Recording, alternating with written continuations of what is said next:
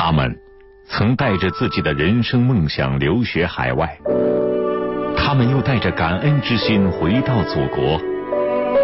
人生辗转，只为心中坚定的信念。他们各自人生不同，却都精彩纷呈。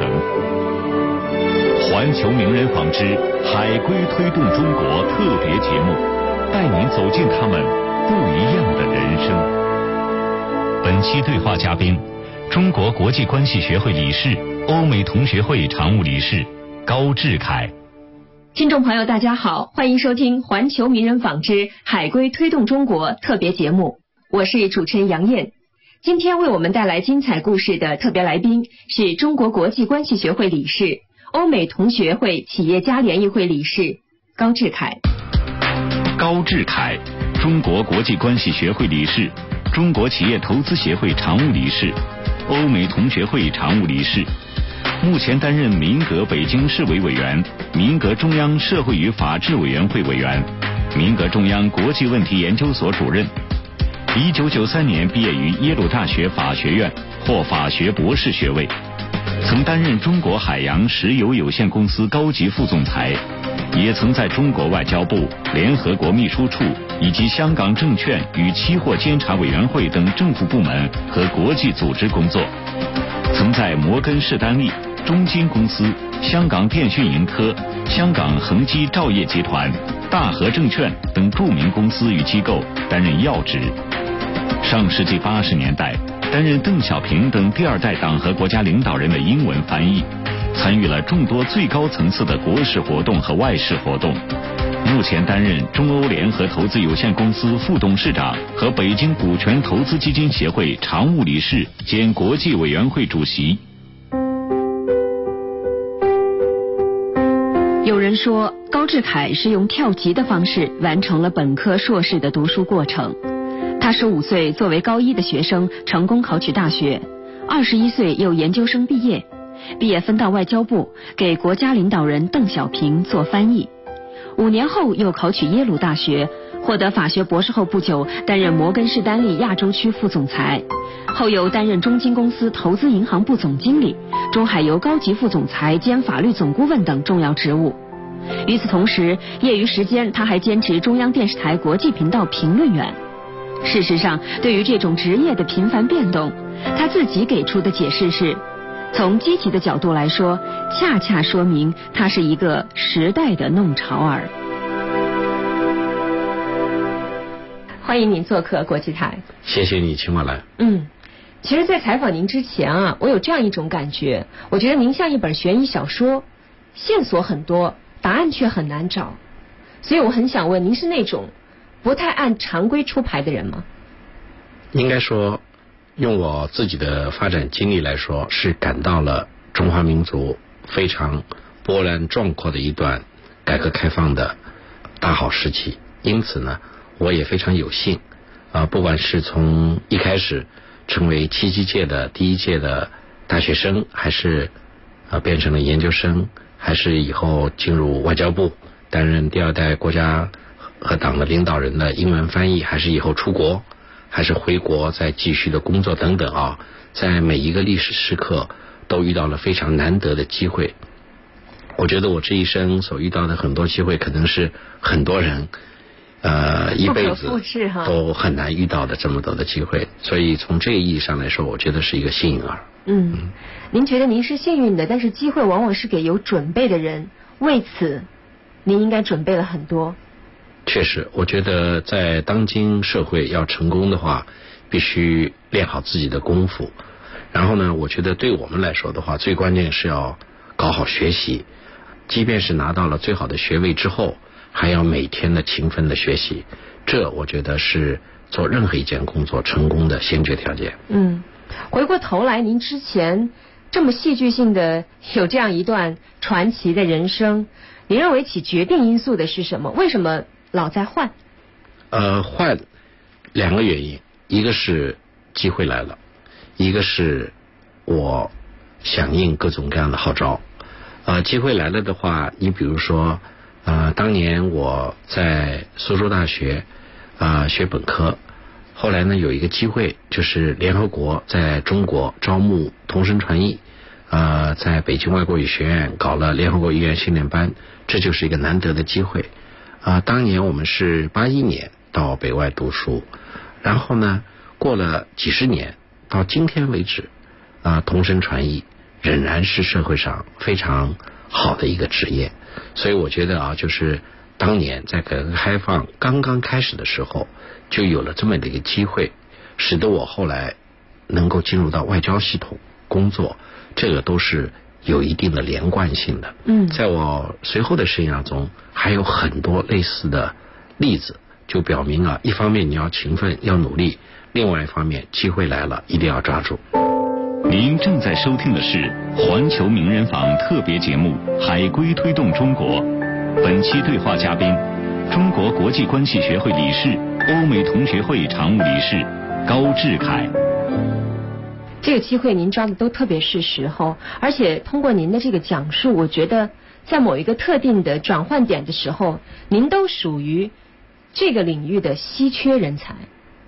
确实是这样啊，我觉得有一点就是我不怎么患得患失啊。有些人呢，可能有了一份工作以后啊，呃，一方面他非常的珍惜。另外一方面呢，他可能有一点患得患失。对我来说的话呢，我更多的是看前面的挑战。一旦有了挑战以后，我一般是义不容辞。呃，我举个例子来说，当年我在做投资银行的时候，呃，突然之间香港证监会来找我，啊，说要找一个人，这个人呢，呃，必须是在美国或者英国学过法律。呃，在华尔街做过投资银行，是内地人士，所以他们说啊找来找去就找到你了，你不能推脱，必须到香港证监会来工作，担任中国事务顾问。啊，在这之前我根本没有想到，但是一旦这个机会来了的时候，我觉得啊是非常吸引人的，而且是不二的选择。嗯，因为这种机会是不是你能够追求得到的？而是在历史的那一瞬间，它就涌现出一个机会，你必须时刻准备着，才有可能承担这个重任。是，我觉得听完这个履历哈，包括刚刚您对这个职位的描述，我觉得像为您量身定制的。但这种量身定制，恐怕您已经为此修炼了很久。虽然我说您像一本书，但是我们还尝试去找出这个头绪来。我们翻到最前面。好像在考大学的时候，您就已经崭露头角，高考状元。呃，状元其实不敢当，呃，但是呢，当年在邓小平的号召下，一九七七年夏天就开始了准备恢复呃高考啊。当年我还在高一，在我之前还有两届高中的同学，所以呢，等到七七届开始高考的时候。压根就没有我的份儿，因为我年龄还不够，当时我才十五岁。嗯。但是我一定要高考，因为当时我家里啊还有两个哥哥，一个在农村插队，一个在工厂务工，呃，都积极的备考，所以我们家一共三个兄弟啊，同一年考取了七七届，所以这就表明着，就是呃，机会来了的时候，有些时候我可能还没有做好准备，因为那半年时间里边，我把。高二和高三的两年四个学期的课本全给补完，呃，在非常短的时间里边，等于是全身性的正经浸在这个补习功课里边。所以我觉得啊，就是这个机会来了以后，即便你没有充分的准备，你也可以想方设法的完成准备工作，挺身而出，接受挑战。嗯，所以您是那种，即便是目前。自己的面前有很多不确定性，但是您还是可以把这些不确定性一一的消除掉。对我来说，生活本身就是不确定的，呃，而且我很喜欢迎接各种各样的挑战，啊，这也许是因为我有一定的自信，或者呢，可能是因为我有非常良好的教育背景，我也有非常好的工作背景，所以一般一些让别人望而生畏的挑战，在我来说的话。我有勇气能够迎接这样的挑战，而且我有把握，经过努力，经过刻苦，能够胜任这样的挑战。这也就是为什么在我过去的二十多年的职业生涯中啊，这个一旦有一个合适的机会，不管是政府方面，还是企业方面，还是在中国来说是一个全新的行业涌现出来的时候，啊，我都很有幸能够参与到这样的波澜壮阔的改革和试点中去，而且从中能够得益，而且呢，对社会能够做出一些微小的贡献。您正在收听的是《环球名人坊》特别节目《海归推动中国》，本期对话嘉宾：中国国际关系学会理事、欧美同学会常务理事高志凯。现在回过头来想，其实您觉得自己修炼出来的这些能力，是不是跟自己本身的性格是有一定关联的，或者说自己的一个成长的模式？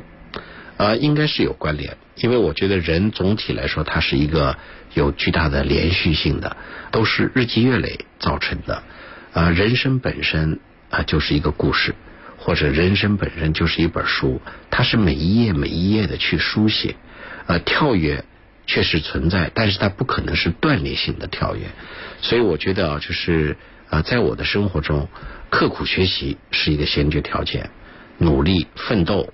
必备的一个因素，嗯，然后呢，我觉得就是海阔天空，不管是在中国还是在美国，不管是在香港还是在内地，是在外企还是在国内的央企，还是在港资的这种家族企业里边啊，都能够啊有一席之地。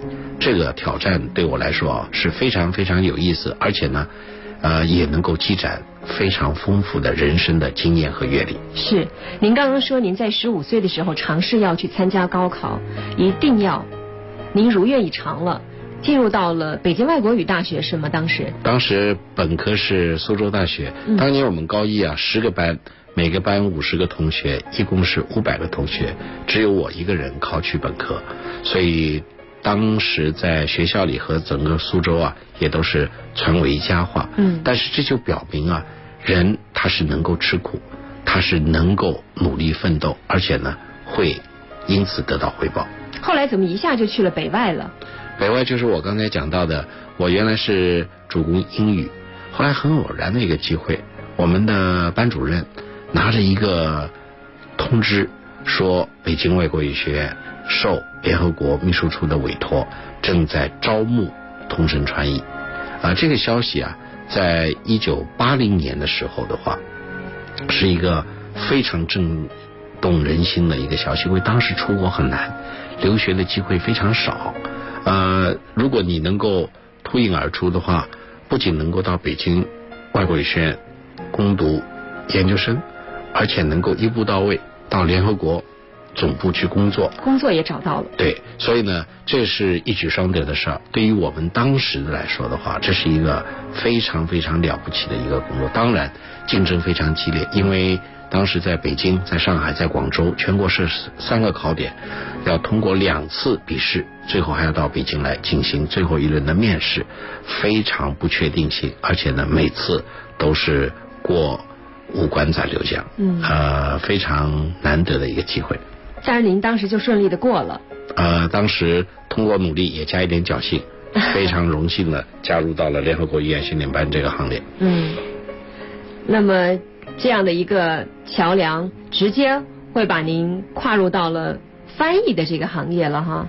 那么在北外毕业之后，您又去当了这个高翻，这是一段怎么样传奇的跨越？北外毕业以后，按道理我们应该到联合国去。担任国际职员，但是当时外交部非常缺合格的呃翻译人才啊。一九八三年我就加入到了外交部，进入了外交部的翻译室。当时的领导啊，后来都是赫赫有名的，嗯，都是通过这些老一辈的这个权威、老一辈的专家、资深的外交家手把手的教，我觉得从他们身上吸取了很多的营养。才使我能够在非常短的时间里边脱颖而出，成为八十年代党和国家领导人的英文翻译。嗯，我非常有幸曾陪同小平同志呃参加过二十多次会见外宾的活动，每一次都是一个令人难忘的这个经历，而且每一次都能够回忆终生。所以我在随后几十年的工作和学习生涯中，经常能够想起站在伟人身边的这段经历，而且从中能够得到勇气，能够得到启迪，而且能够把未来看得更加清楚。那个时候的您年轻气盛，同时呢还有着一股锐气。我想那样的一个优质的团队里，您的脱颖而出应该是有必然性的。啊，我感到好时候了。当时我们呃领导啊，他们非常重视英语翻译的培养，因此呢，给了我们创造了大量的机会。只要你能够胜任，只要我们的服务对象，当然我们的服务对象都是部长啊、总理啊、总书记啊啊，然后就是我们最高的领导人小平同志啊，像这样的服务对象，他能够接受，那我们就能够。担任这份工作，其实这里边的挑选是非常严峻的。对，给我们讲讲里面的细节。呃，这里边的细节我觉得非常有意思，因为你要真正的担任一个出色的领导人的翻译，你要具备很多的条件。嗯。你要有非常丰富的呃外交的经验，也也要有非常详实的这个国际的知识。你英文要好，中文也要好，而且呢，你还要非常的得体啊，语言要非常的出色。呃，语音语调也要非常的呃能够被接受啊，而且呢要善于察言观色，而且呢在重大的外交场合还要有一个非常冷静的判断力。所以我觉得这些因素加在一起，才能够真正的胜任一个领导人的英文翻译。这是一个非常高的一个标准，我们每个人都可能达不到，但是。我们每个人都必须不断的努力，试图达到这么高的一个标准。嗯，领导人翻译在我们看来背后一定有很多精彩而神秘的故事。您能否尝试着为我们打开一两个您珍藏的故事？呃，里边有很多有意思的事儿。呃，我就可以回忆起，举例来说，小平同志的四川口音非常的重。啊，在给他老人家担任翻译之前。必须先做大量的准备工作，听很多他的这个录音磁带，然后呢要熟悉他的口音啊。但是即便你做了最大的努力以后，由于他的那个呃四川话里边十和四啊几乎没有任何区别，所以他有时候说十或者四的时候，单纯靠听，对我来说至少我是难以分辨的，因此。我记得很清楚，当时坐在他身后，呃，他用中文说，实际上是用浓重的四川话的中文来说。我听完以后就必须把他的意思准确的用英语传递给外国的领导人。但是每次遇到他老人家说四或者十的时候，我一直的非常得体的伸出四个指头表示四，问他一下，或者用左手和右手的食指交叉。比如说是一个十的符号，再给他示意一下，嗯，请示他一下到底是四还是十。他经常回头看我一下，然后大胆的、果断的伸出他的四个手指，死，我就知道，毫无疑问，他说的是四，而不是十。这样的例子非常的多。我还有一次就是当年小平会见美国的国防部长温伯格，呃，谈的非常好。当时中美关系包括军事方面的合作都非常的好，呃，最后呢，小平同志谈完以后，一直把温伯格国防部长送到福建厅的门口，在这一路上，他第一次，至少我第一次听到小平同志用英文说了一个 goodbye，再见。但是呢，因为我这个高度的集中，我又把小平说的英文 goodbye 给他老人家翻回来。用中文凑在他耳边说再见。翻完以后，我就记得小平非常有意思的回头看了我一下，然后就哈哈大笑。所以这些事情啊，呃，栩栩如生啊，如同就在今天发生的事情一样。你有一种职业的这种高度紧张和这种非常就是一直处在一种非常严谨的状态。确实。没有丝毫懈怠。在那样的场合。是不可能有一丝一毫的懈怠，因为他老人家说的每一句话，甚至每一个不同的用词或者语气，或者停顿，或者加上他的眼神或者身体语言，都有可能有不同的含义。所以啊，就是说，你作为一个啊最高的领导人的英文翻译的话，必须是非常认真仔细的查其言听其说的话，然后呢，迅速的做出判断，嗯准确无误的把他的意思、他的精神传递给外国的来访者。这一点是不能够有任何的疏忽，也不能够有任何的偏差。是，除了和他们这样的优秀的领导人工作上的交集之外，那您经常在他们的身边，会不会也有一些生活的细节让您特别难忘？呃，会有的，因为我在八十年代的时候，曾经陪同呃我国的总书记、国家主席、呃军委的领导、总理等等呃高级的呃党和政府的领导人出国访问啊、每次出国的时候，那就是几乎可以跟他们是形影不离，不仅是工作的时候，还有在酒店里边。等等，在外出的时候，在车子里，在飞机上等等啊，几乎是每时每刻都是在一起。这样的话呢，一方面使得你有更好的一个机会，就近的观察到每个不同的领导人的风格，呃，他的言谈举止的不同的这个特点啊。另外呢，也能够呃更好的帮助他们把他们的意思啊传递给全世界。嗯所以这里边有非常多的很有意思，而且呢，这个呃值得回味的故事。对，生活中的他们是不是也会有很放松、很亲和力的一面？有很多，我觉得这个工作是工作，呃，生活是生活，呃，但是呢，对于最高的领导人来说，这两者几乎是很难分辨出来的。因为为什么呢？因为尤其是出国访问的时候，啊、你几乎一天二十四小时，除了很短暂的休息时间之外，都是在工作。嗯一场会接一场会，然后呢，一个城市到另外一个城市，啊，所以啊，虽然我是八十年代陪同当时党和国家最高领导人出访啊，后来九十年代甚至到最近，每次当我看到我们新的党和国家领导人出访的时候，我都能够回忆起当时的情境，我都能够设身处地的想到，又回到那个小圈子里边所能够遇到的氛围和遇到的各种压力和挑战。嗯，好，时间过得很快，上半时段的节目先到这里，广告之后欢迎继续收听。我们也再次感谢欧美同学会对本节目的大力支持。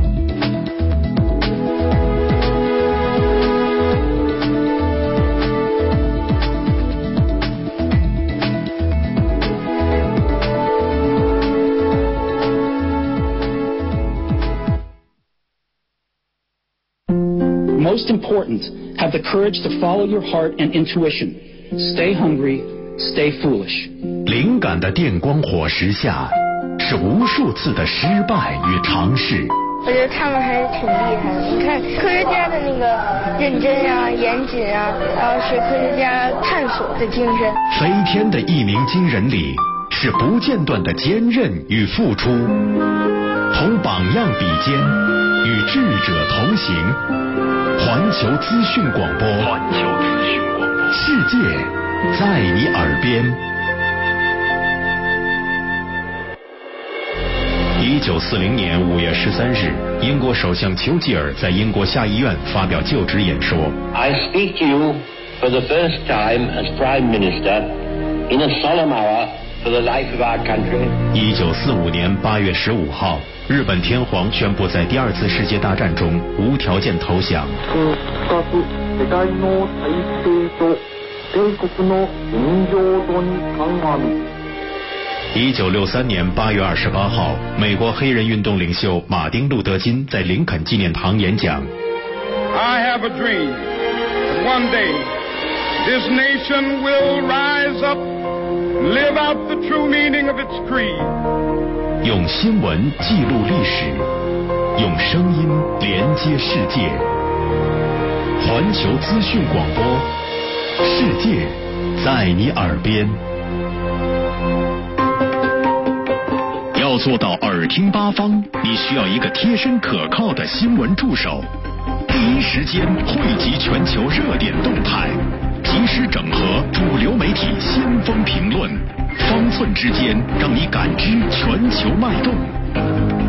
环球资讯广播，CRI News Radio，世界在你耳边，用资讯通往世界的各个角落，捕捉突发事件，聆听多样观点，了解只在一瞬间。只在一瞬间。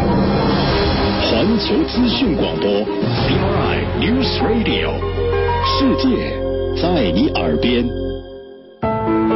每一种表达都是现实的镜像。我们的文化或民族性格，我觉得就是叫和、和平、和气。每一次对话都是心智的成长。我们这些人只是幸运，人家给你的不是钱，人家给你的是信任。专注见证奇迹。执着成就梦想，环球资讯广播，世界在你耳边。各位好，我是夏蓉，一起来看天气。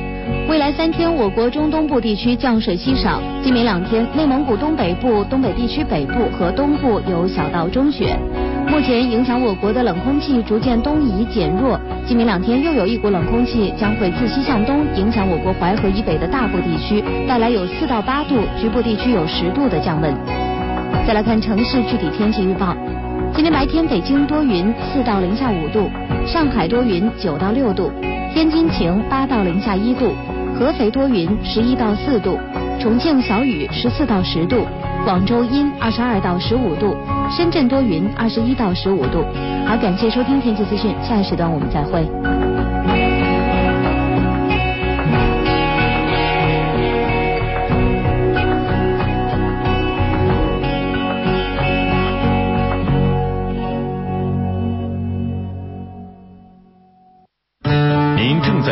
是正在收听的是环球名人坊之海归推动中国特别节目特别节目。杨艳主持。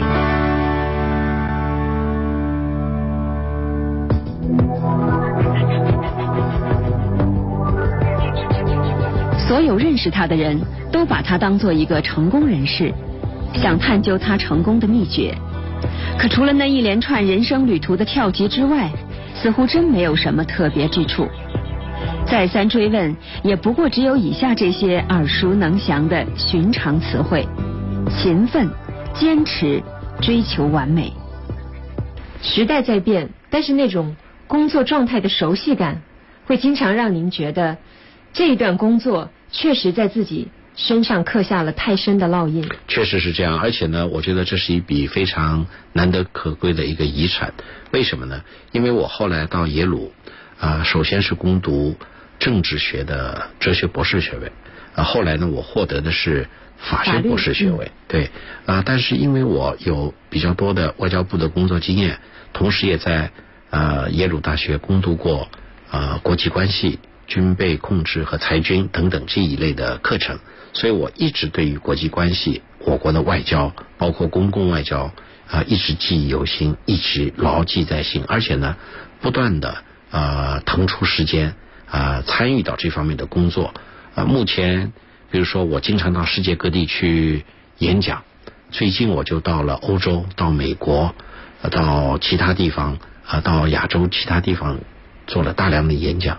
每次都参加很多的国际会议，不管是做主题发言人还是小组发言人等等啊，每次都要谈到我们国内的情况。所以呢，虽然我已经离开了外交部的工作，但是某种意义上来说，仍然是在。不断的为宣传中国的真实情况、沟通中国和世界的交流、减少外国对中国的误解方面，不断的在做各种努力。嗯。呃，有些外国朋友说我是中国非官方的发言人，因为我在国外的主流媒体，比如说 CNN、BBC、AP、路透等等这样的媒体上，经常。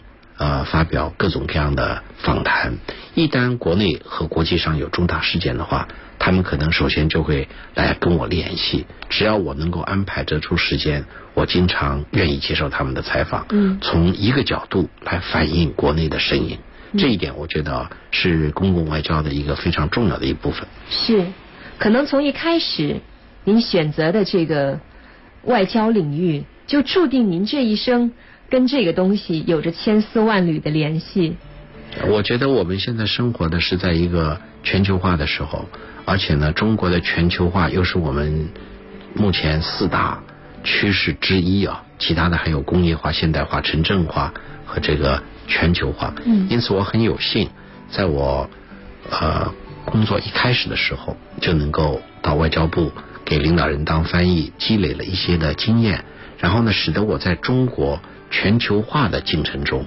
呃，用不同的角色，从不同的角度，都能够更好的看清楚我们全球化所面临的机遇和挑战在哪里。嗯，您的起点是在外交部，但是您担任了很多不同的角色，也开始了人生一次一次的跨越和转折。那么在外交部工作之后，您开始了用媒体常用的话，跳级式的发展。第一次的这种跳级是去了哪儿？而我离开外交部以后，就呃顺理成章的我回到了联合国秘书处，担任了国际职员，在联合国秘书处总部在纽约工作。嗯。但是呢，我很多年一直希望能够完成一个博士学位。呃，我当年啊，呃年幼的时候，我有一个偶像就是基辛格博士啊，他当时为打开中美交流的大门啊，做出了重大的贡献。啊，我看了很多关于他的报道。后来呢，我很有幸。在一九八五年和一九八七年，陪同他两次访问中国啊，而且呢，也参加了他同小平同志和其他中国领导人的会谈。嗯。呃，我很多年那个时候一直想要完成一个博士学位，所以呢，我很有幸能够到耶鲁大学。一开始我是攻读呃国际关系这方面的叫呃哲学博士学位，但是呢，后来因为有一个机会。我又转到了耶鲁法学院，啊，耶鲁法学院啊，在美国几十年来一直是排名第一，而且法学博士呢，又是耶鲁法学院的一个含金量最高的一个学位。嗯。啊，那个耶鲁法学院的每一个班很少，呃，同学才一百八十个同学，相对来说，哈佛法学院可能要八百个同学啊，所以我们这个里边的人少而今。嗯。啊，录取非常不容易。我当年考的时候。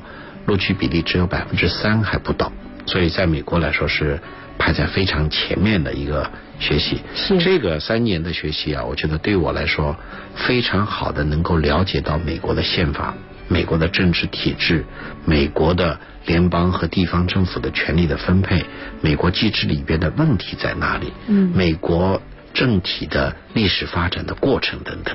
这个对于我了解美国的情况，并且把它所存在的各种问题跟我们国内进行对比，形成一个更好的比较的一个思维，有很大的帮助。嗯，而且呢，这对于我以后很多方面的工作，不管是在华尔街当律师，还是到摩根斯坦利当投资银行，嗯，还是到后来我转行做私募股权基金这方面的工作啊，都有非常深刻的这个影响。在美国有一句话啊，不管。各行各业归根到底都是一个法律问题，法律是无所不在、无处不有，所以呢，你抓住法律这条主线的话，啊，能够打开很多的门。嗯。举例来说，我一开始在纽约做证券法的律师，啊，但是后来一个很偶然的机会，我们做律师的时候，主要就是给华尔街的投资银行，像高盛、摩根斯坦利、美林，当时还有所罗门这样的公司提供。法律服务帮助他起草各种各样的证券的文件。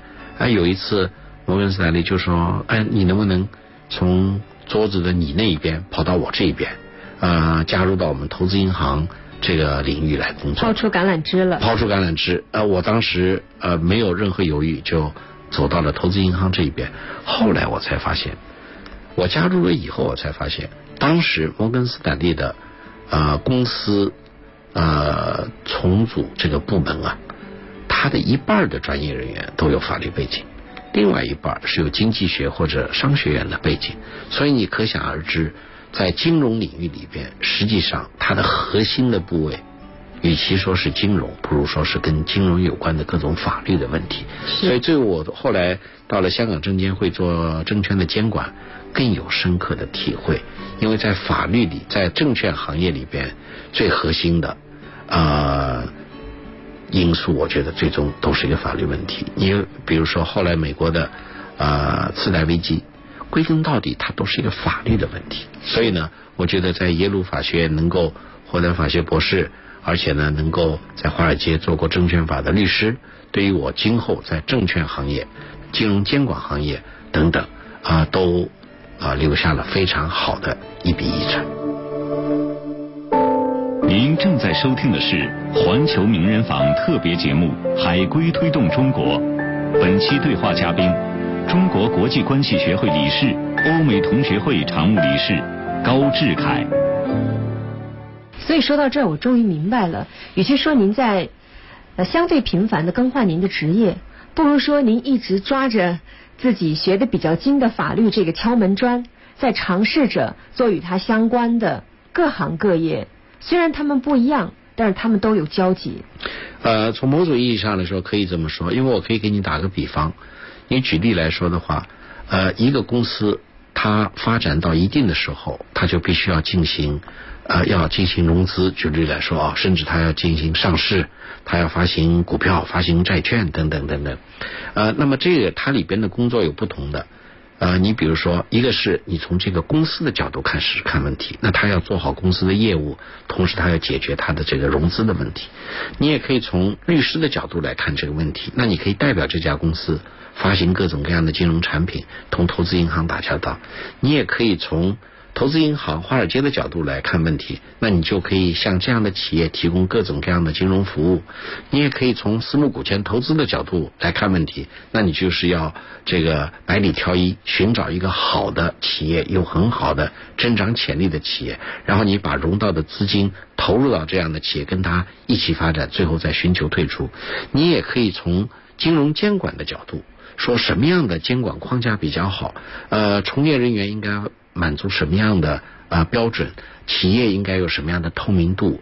披露应该怎么做？等等等等啊！所以你可以看到，这么一来的话，至少有五六个不同的角度可以来看待企业的这个融资和金融的对接。嗯，我非常有幸，我每一个侧面我都加入过。也就是说，呃，毫无夸张的说，往往有一个人看一个问题，他是从一个零面来看。我很有幸，因为我很有幸啊。我可以从五六个不同的角度来看，所以这一点来说的话，对我来说，我觉得我是很幸运的。嗯，啊，我能够有比别人更丰富的经验，更多的不同的角度来看待同样的问题，因此所能够得到的悟性和所能够得到的更深入的判断，往往是很难得的。嗯，所以我有的时候我在想，像您这样的履历真的很难复制，但是。应该有人会从您身上去找一些嗯可以学习到的东西，比如说您这样多角度的系统的去进行一个工作的体验，是您自己设计的，还是您觉得机缘巧合？呃，两者都有。呃，我举个例子来说，刚才也讲到，有很多机会都是突然之间就发生的。我举个例子来说，我这一辈子从来没想到过我会成为一个石油工人。我从来没有想到过我会加入到一个央企担任总法律顾问。啊，当年中海油在收购尤尼科是一个非常偶然的机会，我才跟中海油取得了联系。而且呢，在他的收购过程中遇到一些很棘手的问题需要解决。呃，公司的高层认为我能够协助公司解决一些很具体的问题，因此。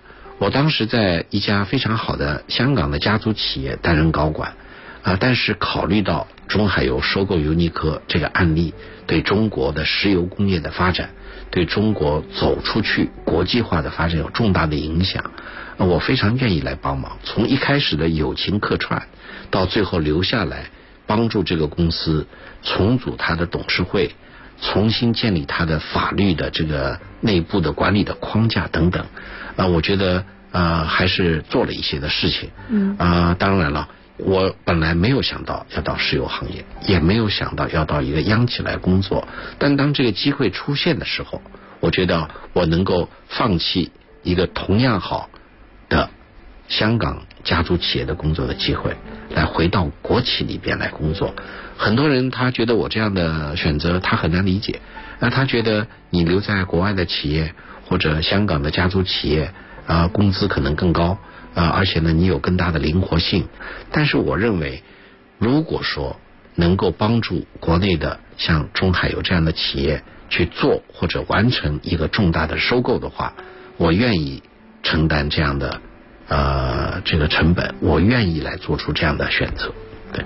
所以，其实，在这些选择的背后，你有一种很隐隐的责任感。这种责任感，好像从来都没有离开过你的内心深处。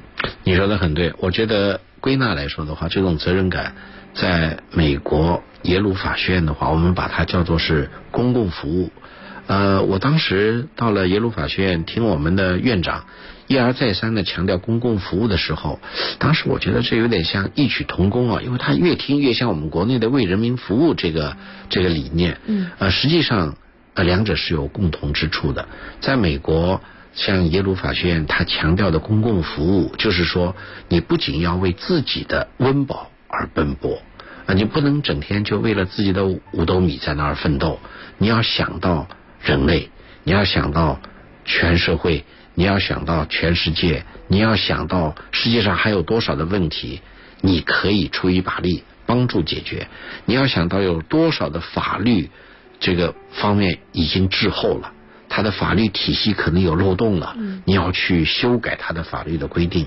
他强调的是这种服务于公众的这种精神，社会责任感。社会责任感。所以我觉得啊，一个是因为我原来在外交系统工作过，另外一个是在耶鲁法学院受了这种非常浓厚的公共服务的这个熏陶，使得我以后在不管在哪一个企业里边里边都。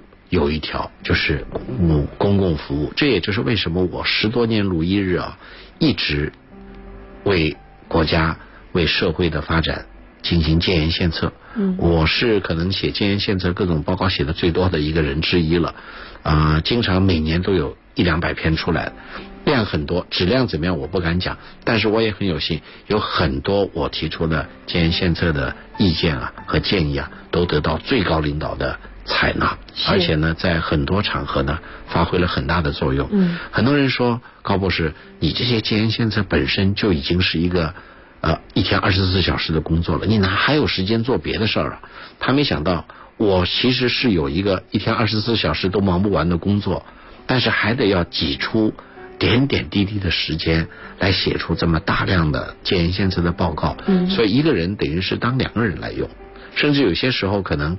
白天黑夜都要同时的工作，呃，所以我觉得就是呃这么多年形成的这种勤奋和刻苦，在我身上确实是很深的烙印。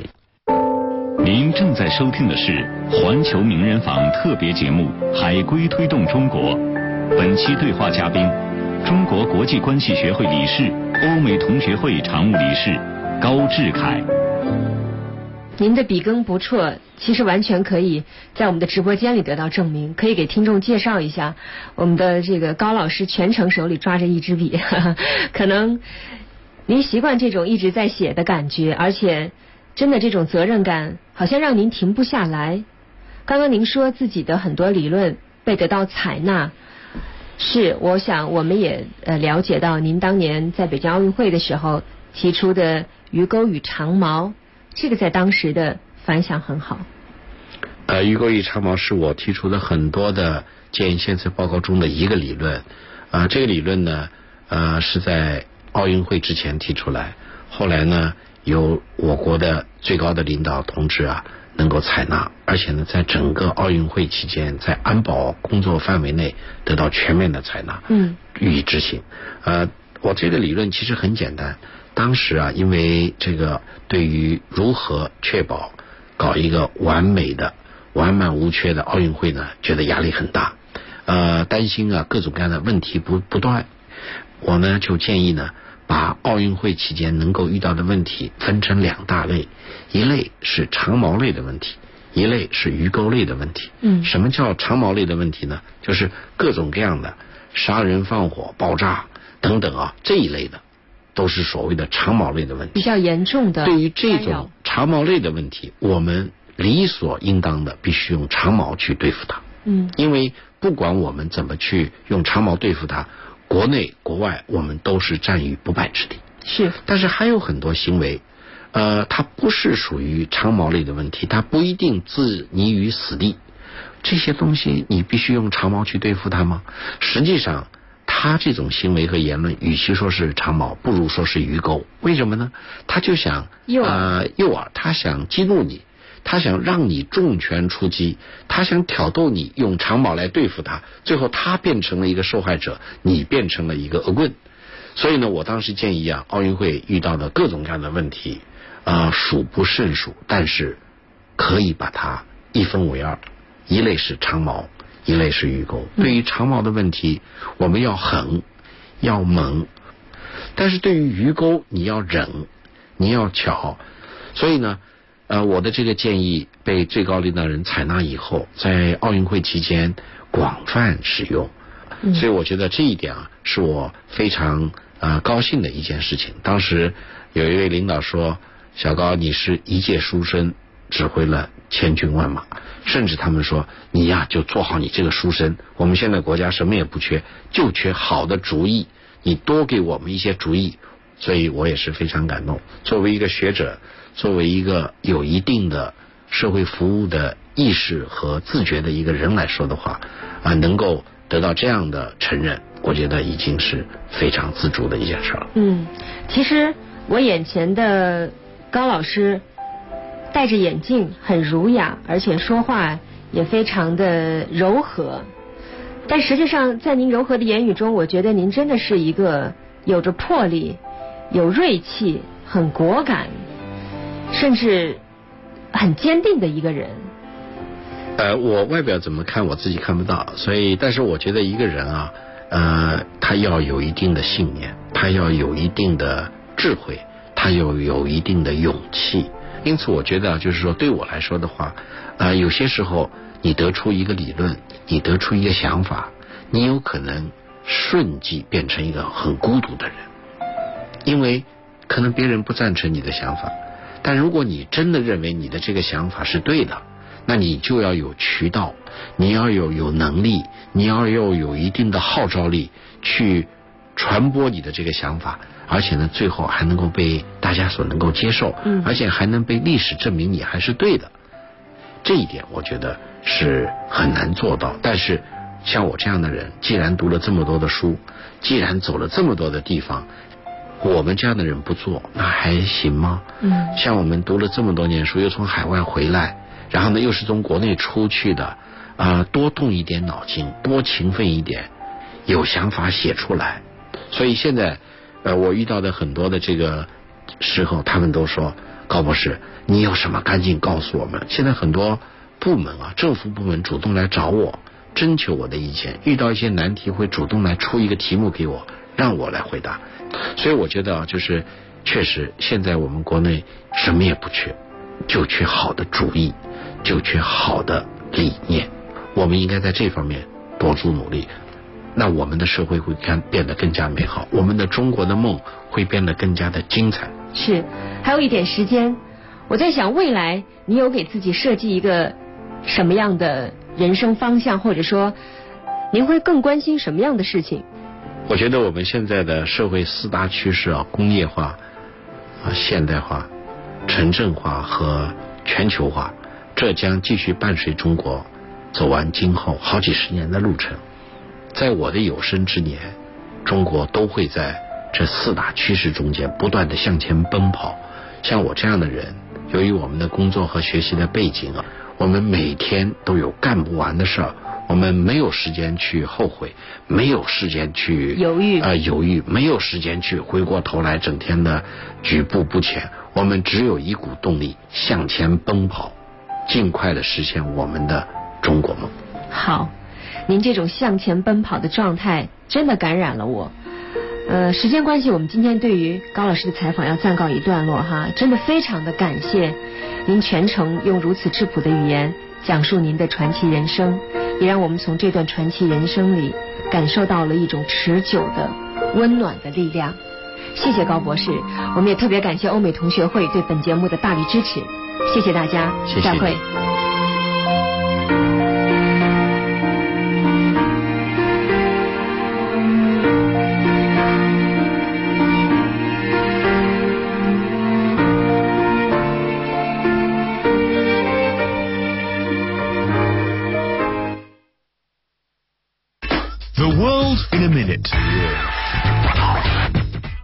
欢迎来到单词看天下，我是 Peter。今日关键：vaccine，vaccine 疫苗。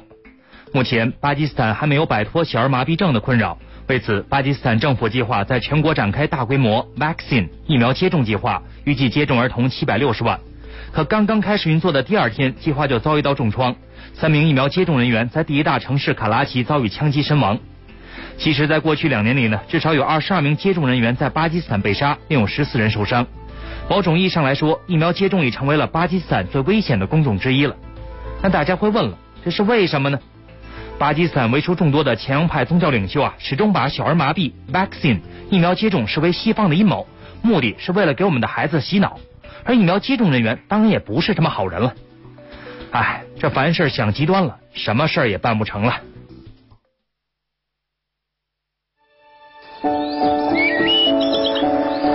世界有很多不同的声音，每一段声音都有故事。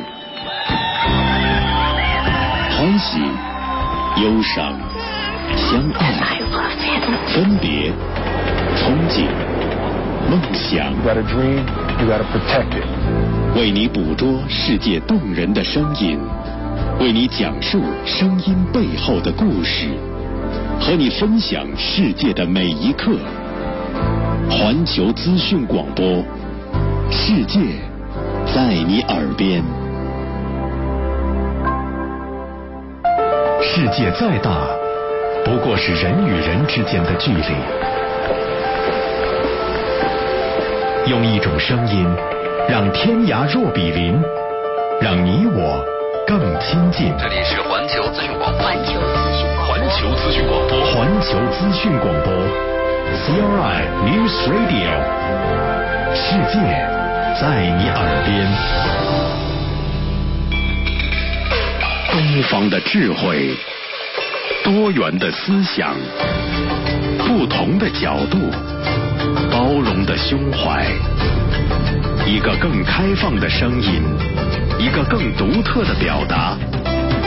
环球资讯广播，CRI News Radio，世界在你耳边。